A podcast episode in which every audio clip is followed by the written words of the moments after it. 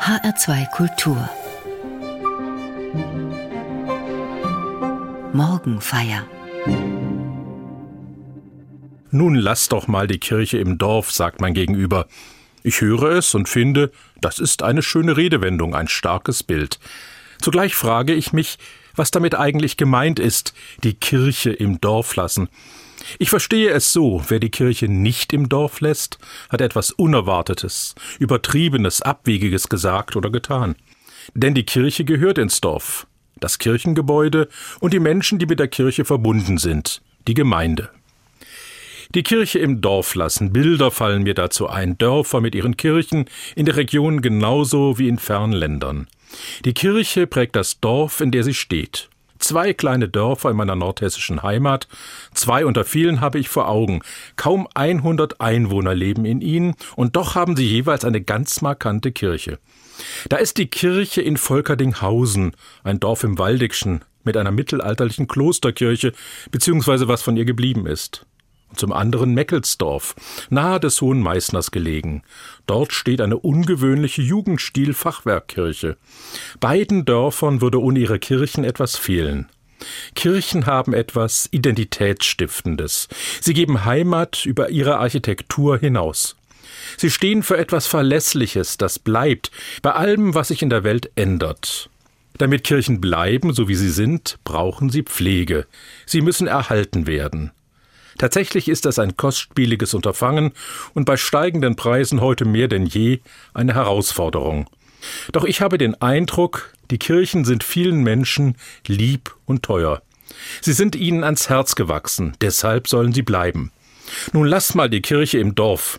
Ich kann diesen Satz gut hören mit der Botschaft, die aus ihr spricht.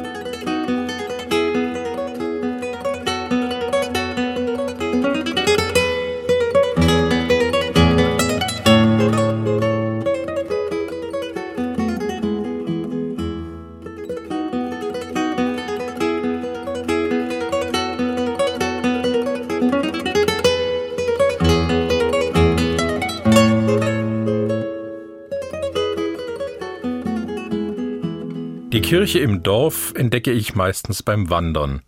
Komme ich auf meinem Weg in ein Dorf, mache ich gerne an der Kirche Halt.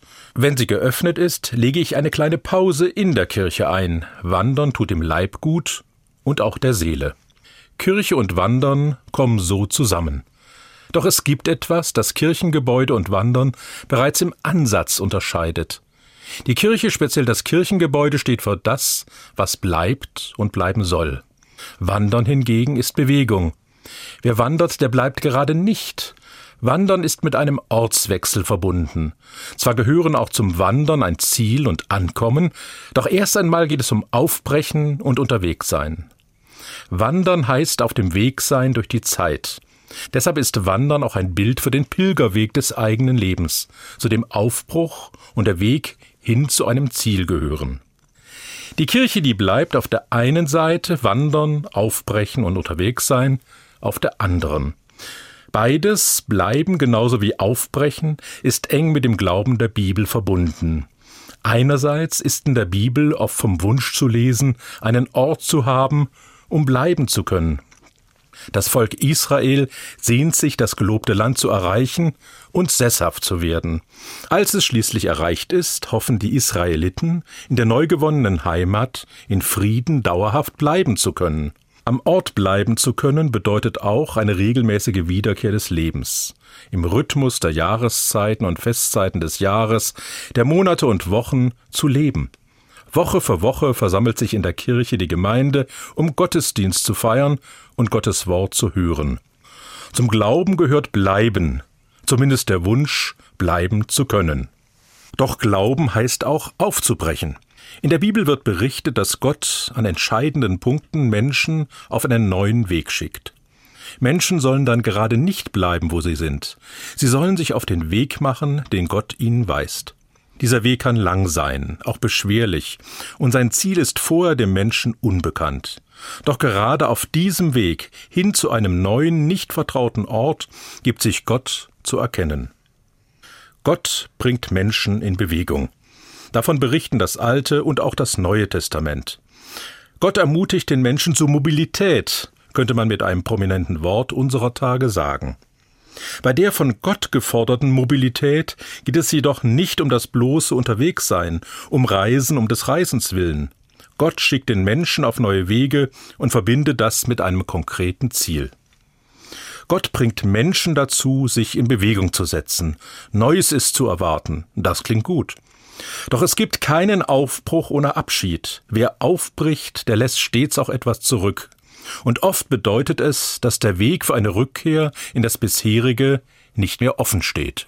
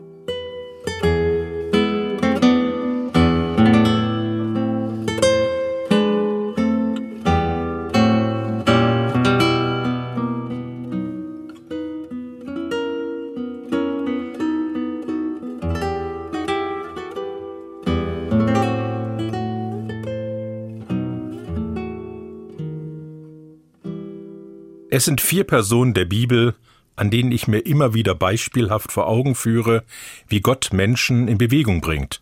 Im Alten Testament sind es Abraham und Mose, im Neuen Testament Jesus und Paulus. Sie folgen Gottes Stimme und brechen auf, und das hat Folgen. Gott fordert Abraham auf, er heißt damals noch Abraham, seine alte Heimat zu verlassen und verheißt ihm und seinen Nachkommen ein neues Land und eine neue Heimat. Im ersten Buch Mose heißt es, und der Herr sprach zu Abram, Geh aus deinem Vaterland und von deiner Verwandtschaft und aus deines Vaters Haus in ein Land, das ich dir zeigen will. Und ich will dich zum großen Volk machen und will dich segnen und dir einen großen Namen machen, und du sollst ein Segen sein. Es klingt verlockend, von Gott gesegnet zu werden und anderen ein Segen zu sein. Genauso die Verheißung, einst ein großes Volk zu werden. Wer würde da nicht gerne aufbrechen? Doch dieser Aufbruch ist mit einem Verlust verbunden. Brich auf, sagt Gott, geh weg aus deinem Vaterland und von deiner Verwandtschaft. Das Vertraute, die Heimat geht verloren. Abraham erwartet ein Migrantenschicksal. Er muss seine Verwandtschaft verlassen. Was dieser Schritt bedeutet, kann nur ermessen, wem bewusst ist, welche lebenswichtige Rolle die Sippe, die Großfamilie zur Zeit Abrahams gespielt hat. Doch Abraham bricht auf. Er lässt das Alte hinter sich, nur das Vertrauen auf Gottes Verheißung ist sein Kompass. Abraham bricht mit seiner Frau, einigen Verwandten und Bediensteten und seiner Herde auf und geht den Weg, den Gott ihn gewiesen hat. Am Ende seines Weges hat er das erreicht, was Gott ihm verheißen hat. Ein Land, in dem es ihm gut geht, einen Nachkommen, schließlich auch den von Gott verheißenen großen Namen. Für Juden, Christen und Muslime ist Abraham ein Urbild für den Menschen, der Gott vertraut. Im zweiten Buch Mose, im Buch Exodus, hören wir von der Aufbruchsgeschichte des Mose. Nicht ein überschaubarer Familienverband, sondern ein ganzes Volk soll nach Gottes Wille unter der Leitung Mose aufbrechen. Das Volk Israel ist in Ägypten in Knechtschaft gefangen. Gott erscheint Mose und sagt ihm, ich habe das Elend meines Volks in Ägypten gesehen und ihr Geschrei über ihre Bedränger habe ich gehört. Ich habe ihre Leiden erkannt. Und ich bin herniedergefahren, dass ich sie errette aus der Ägypter Hand und sie aus diesem Lande hinaufführe in ein gutes und weites Land, in ein Land, darin Milch und Honig fließt. Aufbrechen heißt hier Befreiung aus der Knechtschaft. Der Weg führt in die Freiheit und nicht nur das, in ein gutes, weites, fruchtbares Land. Grundsätzlich auch das eine großartige Aussicht. Doch selbst dieser Aufbruch hat Risiken. Es geht durch die Wüste, einen lebensfeindlichen Ort. Und wann diese Wüstenwanderung einmal endet, ist ungewiss. Gott nennt keinen Zeitplan und Mose kennt keinen. Er kann dem Volk nichts darüber sagen. Beim Volk Israel stellt sich angesichts dieser Ungewissheit über das eigene Schicksal und den Weg durch eine unwirtliche Landschaft schon bald Frustration ein. In Zeiten der Unsicherheit wächst die Sehnsucht nach der vermeintlich besseren Vergangenheit, damals wie heute. Lieber wären die Israeliten dort geblieben, wo sie Sklaven waren und gelitten hatten. Ein Leben ohne Freiheit zwar, dort aber gab es zumindest geregelte Verhältnisse, etwa ausreichend Essen. Aufbrechen, auch unter der Verheißung Gottes, ist tatsächlich nicht immer komfortabel. Oft genug ist es entbehrungsreich mit allen Konsequenzen. Gott hat den Israeliten ein gelobtes Land verheißen. Doch wann wird das Ziel erreicht? Als es schließlich in Sicht kommt nach 40 Jahren, ist das Glück verständlicherweise groß, doch die Bilanz auch ernüchternd. Keiner von denen, die einst in Ägypten aufgebrochen sind, wird das gelobte Land erreichen. Selbst Mose kann es nur sehen, nicht betreten. Doch Mose hat erlebt, dass Gott ihn auf seinem Weg begleitet hat durch alle Krisen. Gottes Verheißungen enden nicht mit Moses Tod. Die Generation nach ihm wird das von Gott versprochene gelobte Land erreichen.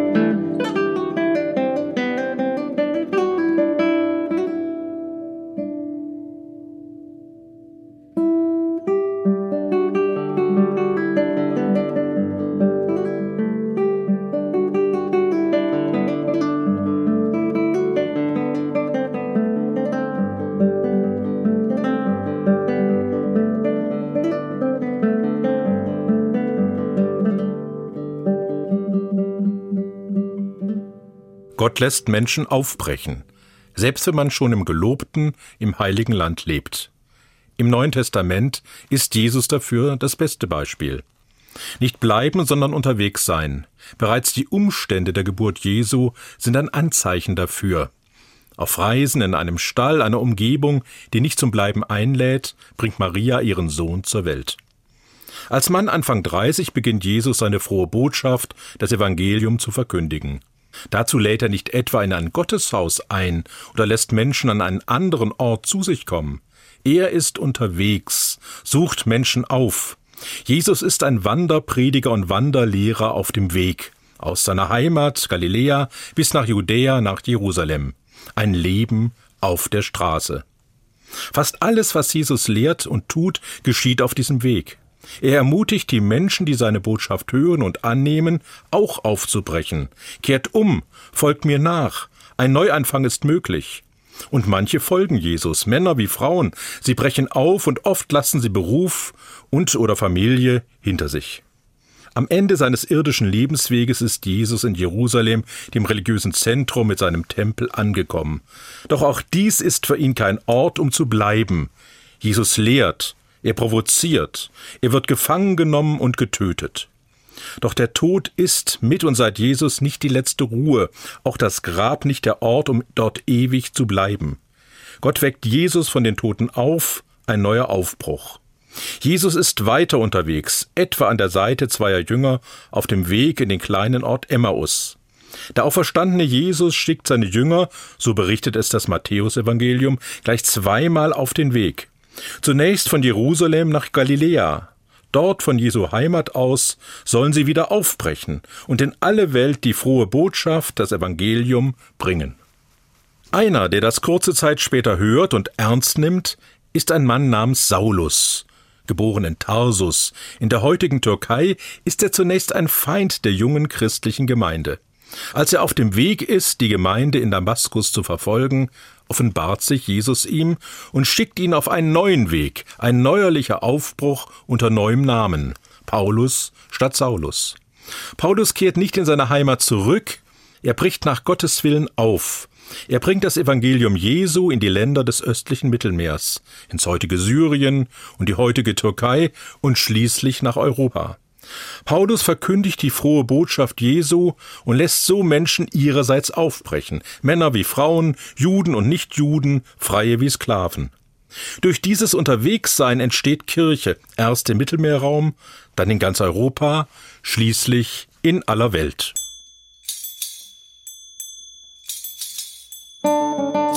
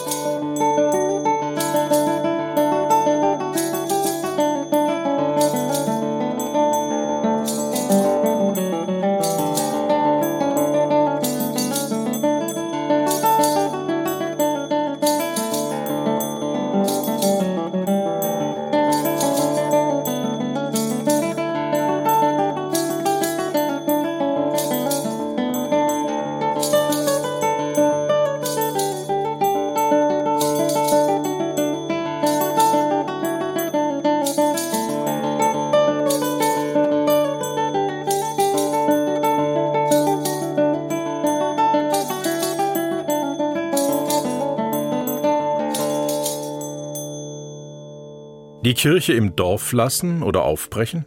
Zwei Seiten des Glaubens sind das. Ein Widerspruch, gar ein unüberwindlicher? Ich sehe es so.